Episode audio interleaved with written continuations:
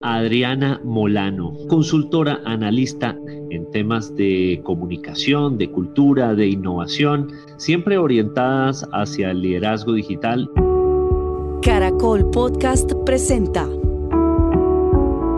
Amigos TIC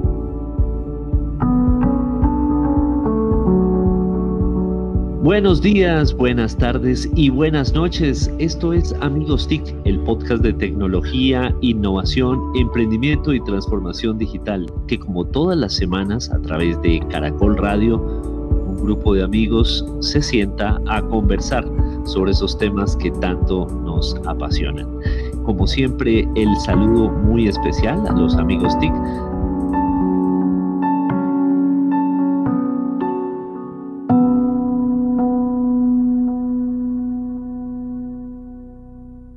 Santiago Pinzón Galán, ¿cómo va todo? Muy buenos días, buenas noches, buenas tardes y buenas mañanas, dependiendo de dónde estamos. Un saludo a todos. Muy bien, hoy seguramente desde, puede ser Villa o Abu Dhabi. alguna de sus haciendas, fincas. Sí. Es un backing, es un backing, es un backing. Exacto, desde Abu Dhabi, Santiago Pinzón Galán. Muchas gracias. Don Mauricio Jaramillo Marín. Profesor Víctor, amigos TIC e invitada especial y a nuestra audiencia que nos, nos empieza a acompañar en esta tercera temporada, muy buenos días, porque yo sí digo la verdad, la precisión ante todo, y grabamos los viernes a las 7 de la mañana, señores. Muy Me cuesta mucho llegar a esa hora, pero bienvenido de verdad, Mauricio. Muchas gracias. Ese honor que nos hace estar aquí presentes. Saludos a Damaris, por allá la vimos pasar. Don Joler Restrepo, desde Cajicá, Colombia, ¿o estamos mal? Sí, desde Cajicá. Un abrazo a todos nuestros oyentes y a los amigos TIC y por supuesto a nuestra invitada. Bueno, muy bien, le mandamos un saludo muy especial a Emilia Restrepo, que es la nueva integrante de Amigos TIC. Nos tiene muy felices que nos esté acompañando. No nos pudo estar asistiendo en, en este segundo episodio, pero bueno, ya la oyeron ustedes la semana pasada. Se desempeñó muy bien, ¿no, amigos? Canchera, canchera. Aguantó a Mauricio, eso ya es súper cancha. Qué bueno tener a Emilia como aliada para ponerle la cuota de seriedad a Amigos TIC, ya no me siento tan solo. De todas maneras, yo creo que toca tomar medidas porque segunda emisión de la temporada y ya falla, me parece que tenemos que ser un poco exigentes. Impresionante, sí, ya empezó, ya empezó el matroneo aquí. Bueno, Mauricio, pongámonos serios más bien y usted háganos el favor de presentarnos a nuestra invitada muy especial que todos la estamos viendo ahí ya en pantalla. Víctor, eh, me pide un imposible porque si tenemos esta invitada no nos ponemos poder del, no nos podemos poner del todo serios. Eh, no porque ya no sea seria, sino porque ya la van a ver. Es Adriana Molano Rojas, más conocida como Adriana Molano y en Twitter Amolanor y es una invitada súper, súper especial, vieja amiga, digo, de muchos años en el entorno. Ay, ay, qué horror. Pero empezamos mal, Mauricio, empezamos mal. Un saludo muy especial para todos los amigos TIC, excepto para Mauricio. ¿Cómo es esto de que vieja amiga, no querido? editen, editen, editen. Cuando hablamos de viejos amigos, pues somos muy jóvenes. Si Víctor hubiera dicho amiga de infancia, ahí sí sería de preocuparnos. Bueno, no, bueno, tienes toda la razón, tienes toda la razón. Termino la presentación. Hoy por hoy, Adriana tiene mil facetas, pero hoy por hoy es fundadora y directora del Centro Latinoamericano de Digital para el Desarrollo, Olas Digitales. También dirige su propia empresa consultora en transformación digital Báltico Ideas es docente de programas de, la Universidad de los Andes en negocios digitales, de transformación digital en La Sabana, de comunicación digital en mi universidad, la Jorge Tadeo Lozano. Dirige ahí el diplomado y es columnista en RCN Opinión. Eh, ha tenido columna en dinero y ha hecho muchas cosas. Se ha ganado premios de muchas cosas raras o diferentes, hasta de gastronomía, si mi memoria no me falla. Así que, Adriana, bienvenida.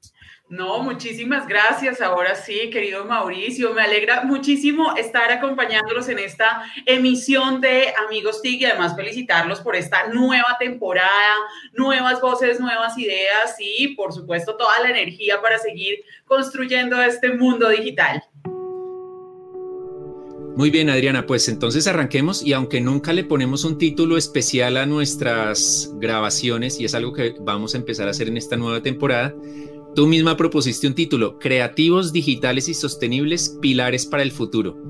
¿Cuál es el mensaje que quieres lanzar con eso antes de hablar de los programas de gobierno en los que estás aportando y una cantidad de cosas? Bueno, pues resulta que uno de los temas que, que hemos venido trabajando desde hace varios años, tantos como nuestra querida amistad, es unas reflexiones frente a cómo entender cuál es nuestro rol como personas, como ciudadanos, como organizaciones frente a esa forma en que estamos construyendo el futuro digital. Y este futuro digital entendido desde una perspectiva de cuarta revolución, que todos ya sabemos que se convierte en nuestro nuevo gran contexto. El mundo cambió, eso ya es una realidad, pero lo cierto es que cambió y está cambiando de unas maneras en las cuales no necesariamente todos entendemos muy claramente de qué se trata. Por ahí hay una frase célebre que dice que estamos en un mundo en el cual estamos movidos por la ciencia, la tecnología y la innovación, pero desafortunadamente no tenemos ni idea de cómo funciona ninguna de ellas. Y esto es parcialmente cierto, si bien cada vez estamos más informados, tenemos más acceso a los datos y demás, no se trata de que todos nos volvamos ni programadores, ni mucho menos, ese, ese no es el espíritu, pero sí que entendamos que todos nosotros somos una generación de tránsito y que necesitamos tomar decisiones frente a cómo vamos a construir ese futuro de nuestras sociedades que cada vez va a ser más digital al entender que estaremos hipermediados por la tecnología. En medio de todo ello y sumándole además los contextos organizacionales, una de las grandes preguntas es como, bueno, ¿y para dónde? Y mucho más, por supuesto, en momentos de coyuntura global y pandemia y demás, se empiezan a, a atar caos y empezamos a darnos cuenta con el equipo del Centro Latinoamericano Digital para el Desarrollo que hay unos posibles pilares en donde vemos luz frente a cómo construir ese futuro de las sociedades. Uno de ellos es la creatividad que justamente está conectada con todas las lógicas de pues, las nuevas ideas, la generación de ideas, la innovación y cómo lo creativo suma y aporta significativamente esos diferenciales, ese valor maravilloso que podemos encontrar y sumarle a todos los proyectos y mucho más a todas las novedades que vamos a construir en digital. Además, está lo digital como escenario de construcción, de reflexión, de interacción. Entonces, esto no se trata solamente de entender o las redes sociales o los espacios de transmisión, sino entender cómo se van a dar esas mediaciones. Y un pilar fundamental sin el cual literalmente no podríamos vivir es toda la apuesta por la sostenibilidad. Sostenibilidad entendida como estas proyecciones de el bienestar para las generaciones presentes y futuras, muy conectado con la noción de objetivos de desarrollo sostenible. ¿Cómo cruzamos estos tres puntos? ¿Cómo cruzamos lo creativo, lo digital y lo sostenible? Bueno, en escenarios en los cuales tomamos decisiones considerando cada uno de estos factores. Nos vamos a dar cuenta desde los escenarios organizacionales que sin estos tres factores va a estar dificilísimo poder crear unas relaciones estables con el mercado. Ya el tema de la sostenibilidad no se trata de un, de un añadido de responsabilidad social, ni mucho menos, sino de que los consumidores, los clientes toman decisiones basadas en función de lo que hace una organización o no hace. Asimismo, serán los pilares de lo digital y lo creativo los que nos ayuden a construir y a fortalecer esas relaciones. Asimismo, desde el sector público, desde la vida personal. Así que al final se trata de entender cómo podríamos considerar cada uno y poner un granito de cada uno de ellos en todas nuestras proyecciones y en nuestra estrategia, porque al final de eso se trata. Muy bien, yo les dije que con una pregunta teníamos para, para la media hora de sesión, pero Oye, lo bueno- la apasionada que es Adriana, ¿no? Es que no fue una pregunta, Adriana. Pues me toca de la- clases de cuatro horas, pues uno se alista. Y este Lo fue el episodio de hoy con Adriana Molano. No. Lo, lo bueno es que no fue una, pregunta, una sola pregunta de Mauricio. ¿Qué tal que hubiera hecho las Ah, preguntas de. Mauricio? Imagínate. ¿no? Los incisos. Está bien, está bien. La siguiente las voy a responder tamaño tweet todas. Tengo una inquietud, no una pregunta, una inquietud. Y es cómo, cómo está desarrollándose ese ciudadano digital. O sea, cómo estamos impulsando que ese ciudadano digital pues realmente materialice lo que nos acabas de contar. Bueno, esto, esto es muy interesante porque, de hecho, Ciudadanía Digital es un programa en el cual yo he tenido la fortuna de acompañar al Ministerio TIC en los últimos uy, cuatro o cinco años. Y una de las apuestas fundamentales que tuvimos desde, desde el Ministerio en su momento, en 2017, fue repensar qué significaba la ciudadanía digital para el país y la respuesta a la cual llegamos fue impulsar la transformación digital y productiva de los colombianos. Entonces está conectadísimo directamente porque cuando empezamos a enlazar esto y cuando ustedes que, que, saben bastante de transformación digital, empezamos a darnos cuenta que hay un norte claro, que hay una visión hacia la cual queremos impulsar esa ciudadanía. Y empezamos a desarrollar un programa en el cual se fortalecen capacidades, habilidades y competencias para los ciudadanos, pues obviamente esto termina siendo un proyecto muy robusto, un programa muy robusto, abierto, gratuito de formación y certificación internacional válida para todos los colombianos, pues obviamente empezamos a darnos cuenta que hay unos temas y hay unos cruces en donde, por supuesto, toda la lógica de lo digital está como plataforma, pero la creatividad y la sostenibilidad empiezan a ser sombrillas del desarrollo temático, pero a la vez temas mismos dentro del proceso de formación. Y ahí el dato súper importante, el programa fue estructurado y fue desarrollado de manera tal que la Sociedad de la Información de las Naciones Unidas, el WISIS, nos premió y reconoció la iniciativa como la mejor iniciativa a nivel global de desarrollo de competencias digitales. O sea, esto es algo de lo cual debemos sentirnos orgullosos todos como país y, por supuesto, seguir apostando por esa construcción de, de estos nuevos ciudadanos para estas nuevas realidades. ¿Y eso, Adriana, es bajarlo del país a las regiones? O sea, para que eso los alcaldes y gobernadores también, porque pues es un reto. Perdón, perdón, perdón. No, tranquilo. Claro que sí, pero sobre todo, digamos que está, por supuesto, el, el, escenario gubernamental y todas las entidades nacionales y territoriales como un, como un medio, como unos habilitadores. Pero al final sí es un programa que va directamente al ciudadano y está conectado directamente con sus intereses. Entonces, esto es maravilloso porque al final, así como en digital, cada quien puede ser quien quiera ser entonces es maravilloso porque cada quien, a partir de estos 33 cursos que están abiertos en ciudadanía, puede fortalecer las habilidades y competencias que, pues, que le más le interesen, que considere más pertinentes para su propio desarrollo personal y profesional.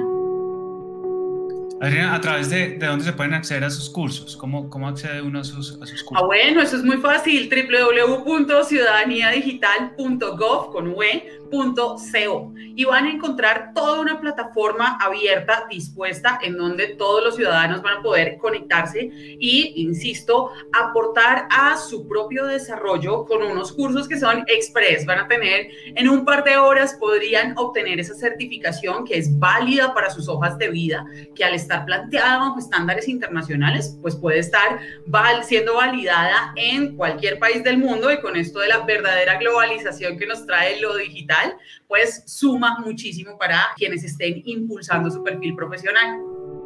¿Y cómo ha sido la integración con el sector educativo? Porque siempre hemos criticado que el sector educativo se sigue concentrando como en, en, en los mismos contenidos y habilidades del siglo XX y todavía muchas veces eh, y está hablando por supuesto en general, no ha dado ese salto al, al siglo XXI. Los colegios, las universidades están tomando contenidos de esta plataforma para, sus dinámicas.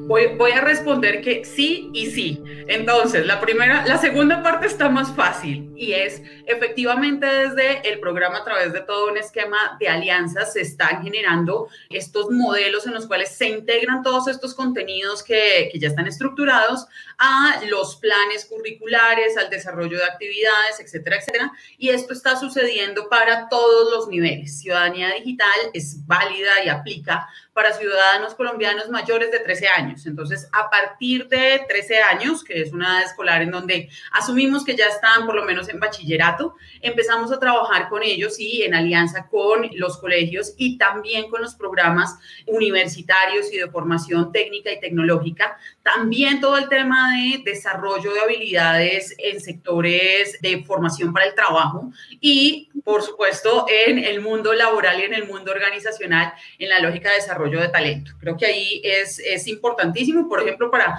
todos los jefes que estén pensando en cómo termino de impulsar mis apuestas de desarrollo de talento humano para este 2020, pues bueno, ahí hay una oportunidad gratuita, abierta, que está dispuesta para todos. Pero en complemento, por el otro lado, yo misma que soy docente, yo misma que estoy en programas de formación, el desafío para la educación es un tema muy complejo y ya nos dimos cuenta todos y, así como está en la caricatura de que el mayor impulsor de la transformación digital, las organizaciones y en el sector educativo ha sido el COVID.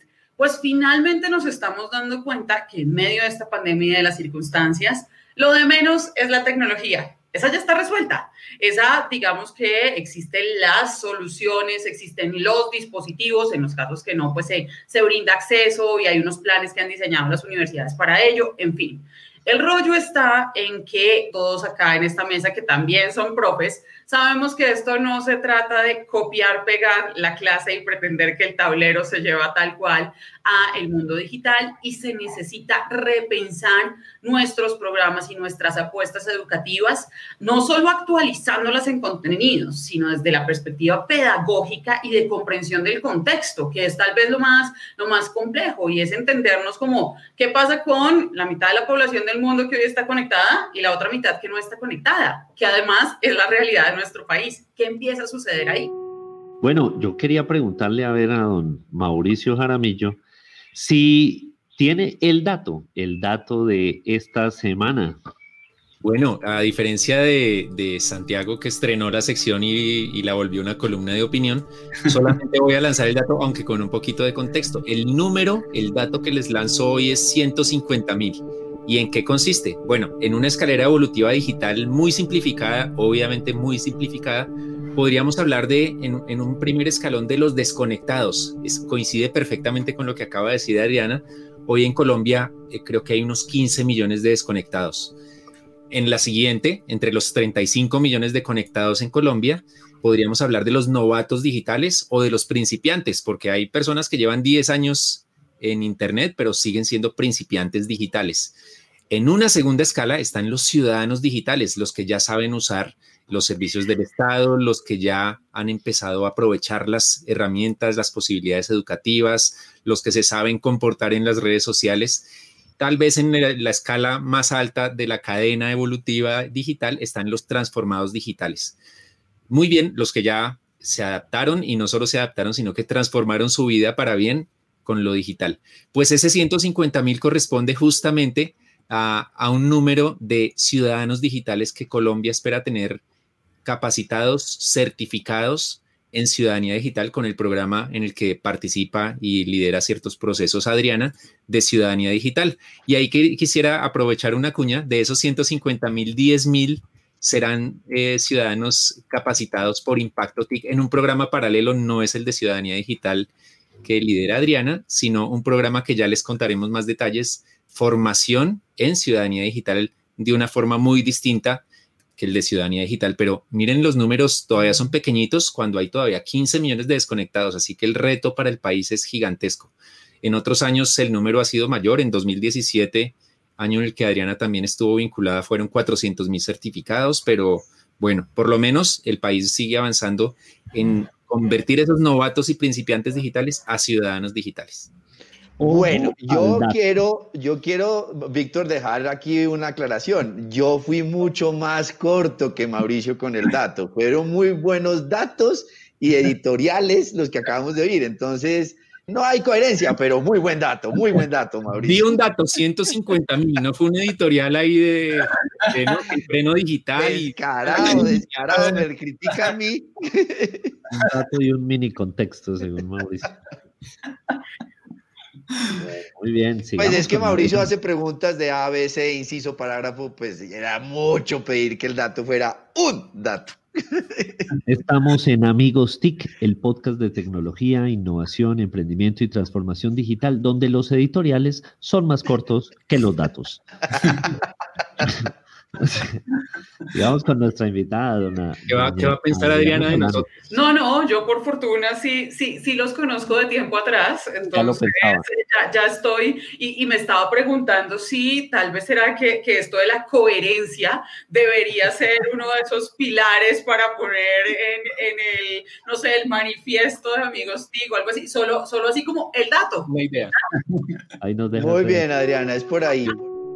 Oye, Adriana, una pregunta también es, llevando eso a, a, lo que más o menos comenzamos a hablar y es, ¿cómo están los gobiernos locales para poder hacer ese espejo? Porque es que las regiones cambian mucho. Tú hablabas de las dos Colombias, por decirlo así, conectada, desconectada, ¿cuál es esa realidad en las regiones para que uno materialice? Porque hay mucho de liderazgo también que puede ser parte clave para que esto se materialice en ese ciudadano digital. Bueno, pues les voy a contar de, de otro de los frentes y una, una de las iniciativas que también eh, tengo el gusto de estar apoyando un poco y es el tema de gobierno digital, que lo hemos escuchado hablar desde años atrás y que hace parte de esa evolución de la política de gobierno digital y hemos desarrollado la estrategia digital para todos. Y es un tema muy interesante porque cuando hablamos de transformación digital para todos, insisto, en esta mesa de trabajo, y yo creo que, que la audiencia cada vez está más familiarizada con entender lo grande que es esa idea de transformación digital y que esto no es solo cable y que no solo es tener cierto computador o cierta solución, sino que se están haciendo apuestas muy interesantes por construir esa visión digital del país. Y a través de ella se está desarrollando en este momento, y, hay unos datos ahí para seguir con el dato, hay unos cuantos bastante, bastante interesantes, y es que la proyección para este año es la de impulsar a más de 1.300 entidades públicas, que como dato ya se pasó un poquito para arriba la meta, lo cual es bueno, 1.300 entidades públicas que avancen en sus procesos de transformación digital. Y esto no solo se trata en desarrollo, por ejemplo, impulso de servicios y trámites ciudadanos en línea, sino también de entender y cuál es el plan de transformación digital, cuál es el proceso de arquitectura de la información que hay detrás, cómo se va a hacer la evolución de IPv4 a IPv6 para las zonas que todavía no están conectadas, etcétera, etcétera. Y empezamos a darnos cuenta que esto, esto, así como lo decías tú, Santiago, es de voluntades. Y es un proyecto muy ambicioso, y no me refiero solamente a este que se está ejecutando en este momento, sino ese proyecto país de impulsarnos a hacer la Colombia digital que soñamos, que está en lo discursivo y que pues obviamente no es tan sencillo de lograr. Si ya nos dimos cuenta en estos momentos de coyuntura que por un lado en lo organizacional que creíamos estar un poco más avanzados, nos dio duro todo este momento y los últimos meses han sido complejos, pues por supuesto desde la misma forma y, y, con todas las necesidades que puede tener los distintos sectores, en región puede ser mucho más y puede ser todavía muy complejo. Por fortuna hay una serie de programas, iniciativas que se están desarrollando que están llegando a conectar directamente con esos o CIOs, Chief Information Officers de las entidades públicas más grandes, pero también con esos directores de tecnología o con esos encargados de tecnología en los municipios para poder tender una red impulsar ese liderazgo en transformación digital pública y es bueno, esa es de las grandes apuestas que, que, confiamos todos que se den, no solo, por, no solo por los objetivos de este año o de esta vigencia, sino, insisto, por la construcción de esa Colombia digital desde gobierno, desde ciudadanía y desde todos los ámbitos. Perfecto. Una, una lógica detrás de esto es, ¿qué se estará pensando en la cabeza, no de José Carlos, sino de, de Víctor Solano. ¿Qué estará pensando Víctor Solano en este momento? Bueno, pues Santiago, muchísimas gracias. Sí, pensando en voz alta, acá se me ocurre hablar del tema de la cédula electrónica. En días pasados, la Registraduría Nacional hizo el anuncio de la llamada cédula electrónica, que esto seguramente va a tener, y ya los tiene, muchísimos detractores. Por un lado se dice, es necesario, teníamos que llegar a eso. Adicionalmente, estamos viviendo una coyuntura en la cual se dice que los recursos públicos hay que priorizarlos para la mitigación de la pandemia. Sin embargo, creo que nos corresponde como sociedad pensar, solamente debemos pensar en lo urgente, no tenemos que pensar también en lo importante, no es conveniente también pensar en uh, proyectos también a largo plazo. No solamente existe el corto plazo en uh, los procesos de consolidación de información, de sistemas de información. En ese sentido, creo que la cédula electrónica es un paso importante que se conecta también con el tema que hemos tratado hoy alrededor de la ciudadanía digital. Gracias a documentos en formatos como estos, probablemente vamos a avanzar muchísimo más en el camino hacia el voto electrónico, como una alternativa que nos lleve a que podamos blindarnos incluso de los riesgos y vulnerabilidades que tenemos hoy en día con el voto físico. Eso, amigos, es lo que he estado pensando en voz alta. Y qué lástima que no se puede debatir ahí, pero buenísima columna, profesor. Pero, como invitada, una... la, invitada sí puede regañarlo. Claro, puede decir lo que quiera la invitada. Mauricio no tiene ah, problema con eso. Perfecto, perfecto. Pero tranquilo, Víctor, que estoy muy a favor y sumándome ese pensando en voz alta, creo que el, uno de los grandes dilemas que muchas veces no, no se aborda frente a lo digital es que se confunde lo estratégico con el formato. Me explico. En el caso de la cédula, se aterriza y el debate es si la cédula, si sí, si no, si su pertinencia, es decir, el documento y el desarrollo de este formato en particular. Pero ¿dónde queda la discusión por lo estratégico? ¿Dónde estamos desarrollando realmente este universo de el país que se prepara para la cuarta revolución industrial? Ahí es donde creo que debe estar ese verdadero debate y me sumo, por supuesto, a, esa idea que acaba de expresar Víctor y que, bueno, también aplica también, no sé, cuando alguien está pensando en marketing digital y prefiere quedarse en pensar en los corazoncitos en, en eh, Instagram antes que pensar en lo estratégico detrás. Pasa mucho en lo digital, pero bueno.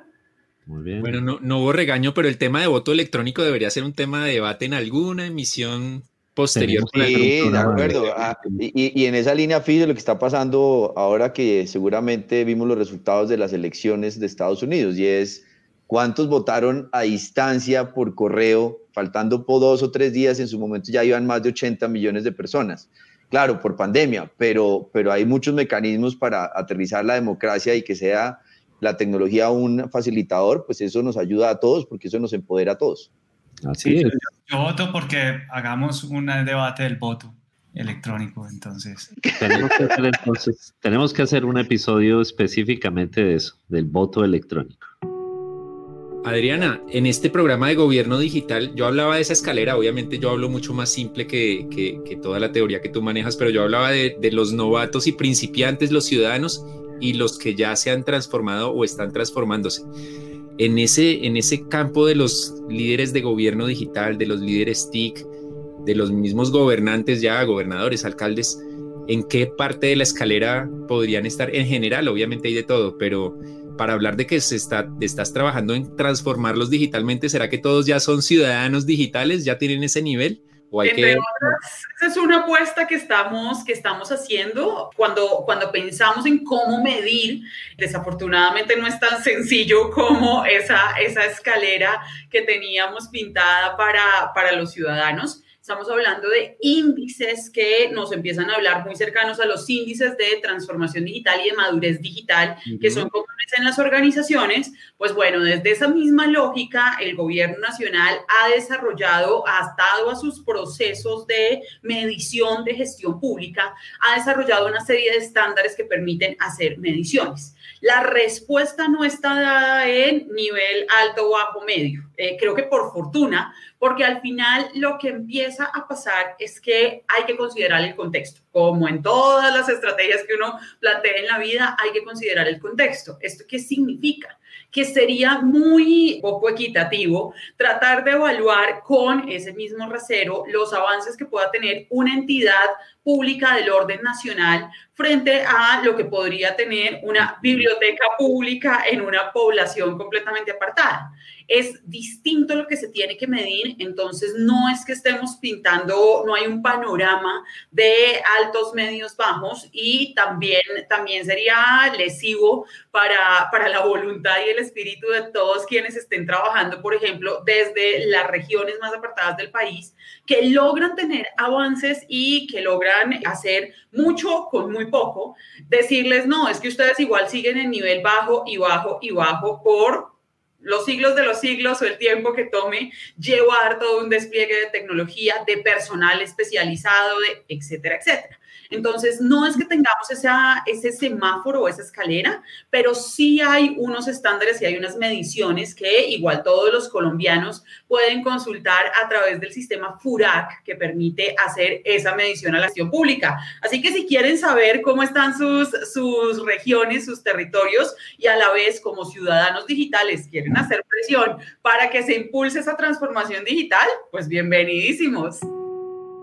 Un, un comentario tipo pregunta también, y es, yo creo que uno no puede considerar como yo soy ciudadano digital, sí o no, o sea, no es un negro y, blanco, sino que de hecho, pues primero es un tema que evoluciona, como, como bien lo decías, el contexto evoluciona, uno tiene que evolucionar, de pronto hoy podría tener categoría de ciudadano digital, pero si me duermo y no estudio y no me actualizo, pues en un año ya no, ya, ya, ya no soy ciudadano digital para ese contexto de ese, de ese momento. Entonces, yo, yo creo que, que, es importante, si, si, me ayudas a aclarar que, que no es un tema de blancos y negros, sino que tiene matices y que hay que ir evolucionando.